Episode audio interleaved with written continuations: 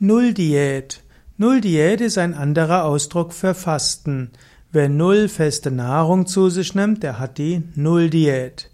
In einem anderen Kontext bezeichnet als Nulldiät eine Ernährung oder letztlich ein Fasten ohne irgendwelche Kohlehydrate oder fast ohne Kohlehydrate.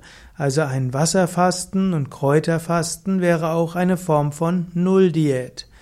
Aber in einem anderen Gesichtspunkt kann die Nulldiät durchaus auch Fastensäfte umfassen.